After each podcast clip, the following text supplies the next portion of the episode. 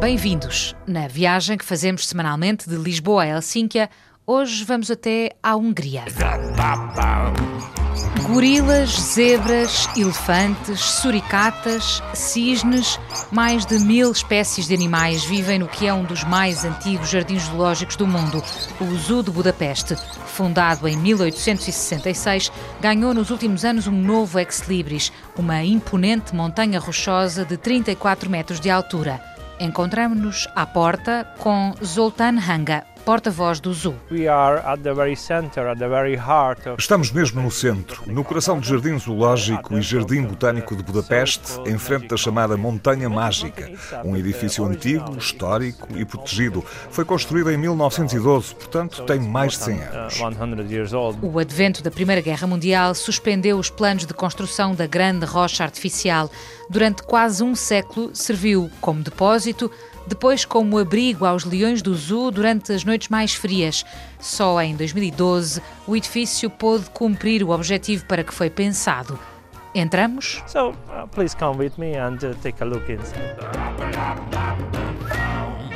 A chamada Montanha Mágica é agora um espaço museológico com uma exposição permanente sobre a evolução da vida na Terra. We arrived to the Chegamos ao chamado Túnel do Tempo, que tem uma exposição sobre a história da vida na Terra, especialmente os últimos 600 milhões de anos, desde os mais antigos animais marinhos até à vida humana, os Neandertais.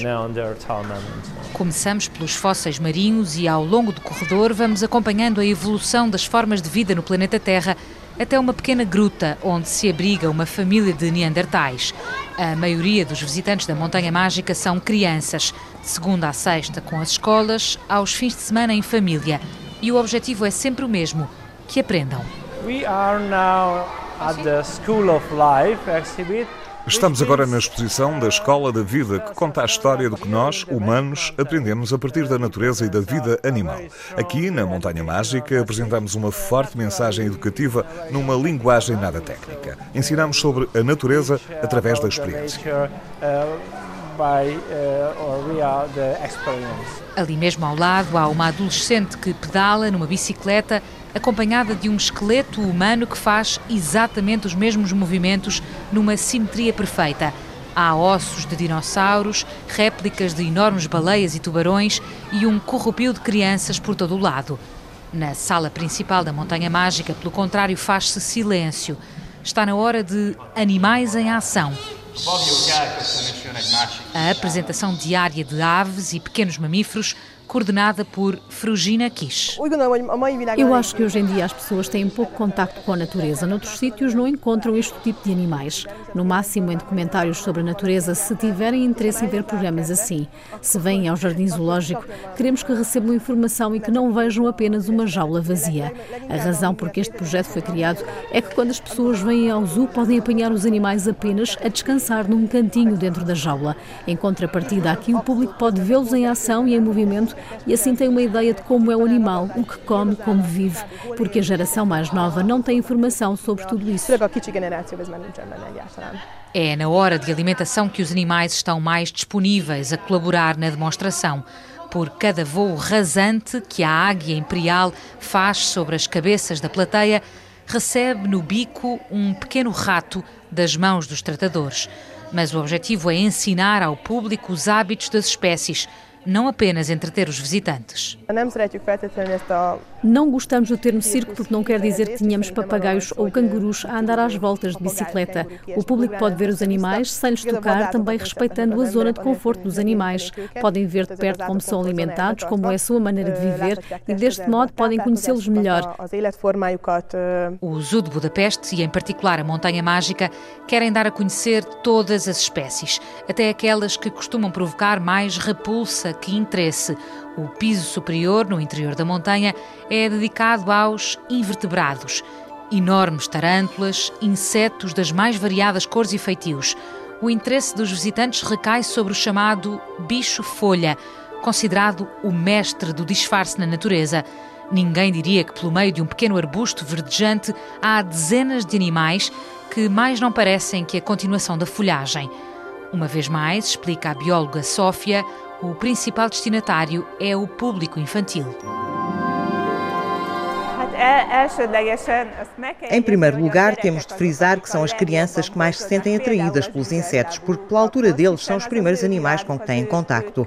Por isso, com as crianças não é assim tão difícil pôr-lhes os insetos nas mãos, porque elas são os visitantes mais interessados. Normalmente, com os adultos, temos mais dificuldades nesse aspecto. É através do medo dos adultos que as crianças criam as suas reações futuras e, mais tarde, a ideia de quais são os animais de que têm de ter medo. Essa aversão se conseguirmos trabalhar nisso desde cedo, pode ser minimizada. Por isso é que trabalhamos mais com as crianças. A recuperação da Montanha Mágica, a transformação num museu zoológico único na Europa Central, custou 4 milhões e 200 mil euros. 3 milhões foram dinheiro europeu. Um investimento que valeu a pena, no entender de Zoltán Hanga. O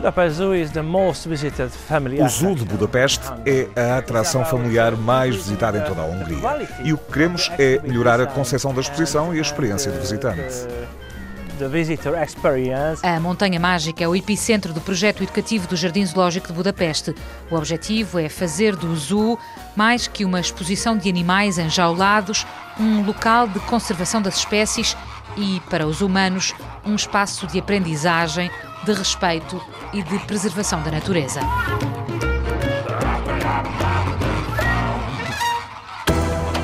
De Lisboa a Helsínquia. Seguimos para a Transdanúbia Central, região no centro da Hungria, marcada pela paisagem do Lago Balaton, o maior da Europa Central, formado há 25 mil anos. São 600 quilómetros quadrados de águas azuis cristalinas a fazerem lembrar os trópicos. E numa pequena península, debruçada sobre o lago, está a vila de Tihani e a célebre Abadia Beneditina.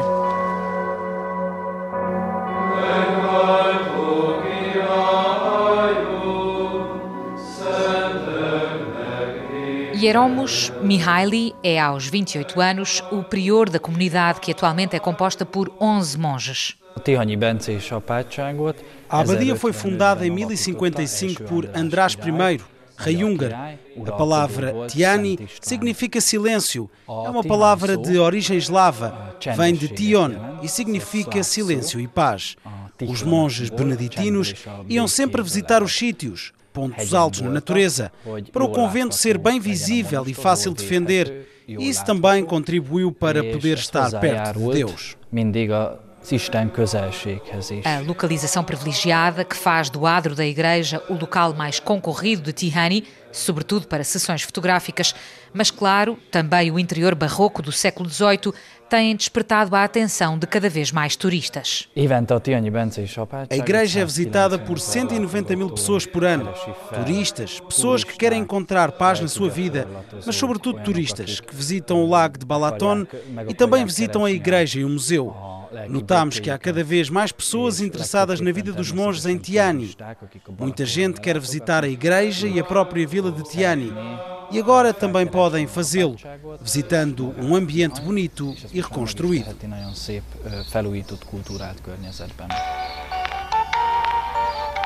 Em 2014, com apoio de fundos europeus, foi construído um centro de acolhimento para os visitantes, uma obra integrada no projeto de reabilitação do Centro Histórico de Tihani, que custou 2 milhões e 800 mil euros e recebeu 1 milhão e 800 mil de Bruxelas. Eva Roja, a gestora de eventos da autarquia de Tihani, leva-nos ao coração da vida cultural da vila, a Praça Ferenc Schmadl. É muito importante para a vida de Tihani. Este é o local onde começou o projeto Lendas de Tihani. Não dá para imaginar que há 10 anos esta praça era um parque de estacionamento asfaltado e que no meio da praça estava um edifício de cimento que era um call center. E a vista era mesmo horrível. Aqui no centro de Tihani, onde os edifícios são muito bonitos e rústicos. Agora o espaço é amplo, não há um carro à vista e em todo o perímetro da praça há bancos de madeira virados para o centro. Todos os edifícios da vila respeitam uma traça quase medieval. As paredes em tons ocre, os telhados, na grande maioria, ainda feitos de colmo. As obras de recuperação da vila passaram também pelo emblemático passeio com vista privilegiada para o Balaton. Tornou-se na parte mais bonita de Tihani e de toda a Hungria. A via pedonal define o percurso desde a abadia até à estátua mais emblemática da vila. A guia turística Aniko Nemet conta-nos a história da figura retratada, uma guardadora de cabras que ensaia um grito mudo com a mão junto à boca. One day,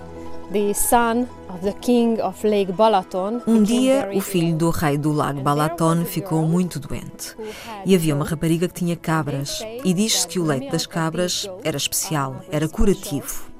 O filho do rei ficou de novo saudável e, quando ouviu a voz da rapariga, apaixonou-se por ela. Mas ela recusou-se a casar com ele. E ele teve um desgosto tão grande que morreu. O rei do lago ficou muito zangado e amaldiçoou a rapariga. Condenou-a a usar a sua linda voz para responder às perguntas de toda e qualquer pessoa. É isso o eco.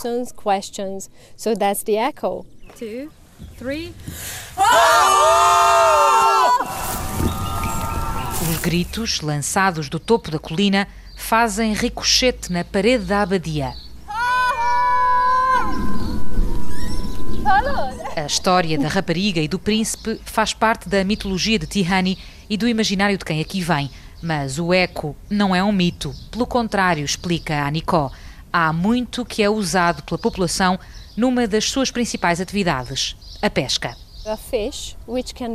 Há um peixe que se encontra muito aqui na Baía de Tirrani que se chama garda.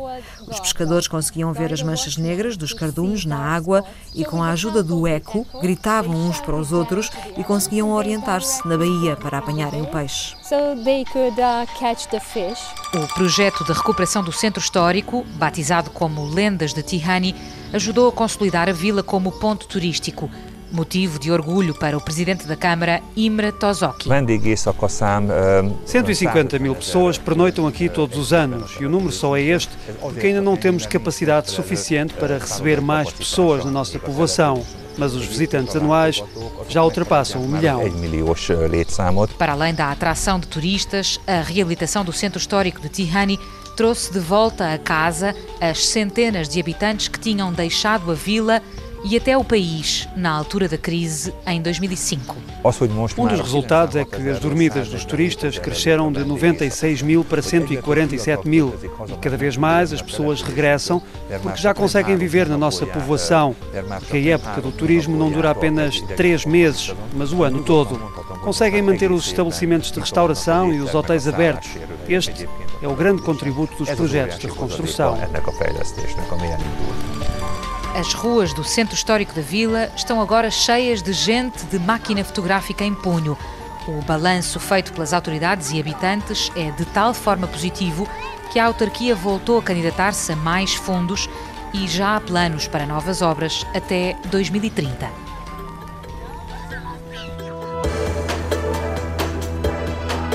De Lisboa a Helsínquia é a viagem que fazemos semanalmente para conhecer projetos financiados por fundos europeus. Esta semana estivemos na Hungria com reportagem de Raquel Morão Lopes, produção de Carla Pinto e pós-produção áudio de Paulo Cavaco. Siga-nos nas redes sociais, em RTP Europa e ouça-nos aqui na rádio. Até para a semana.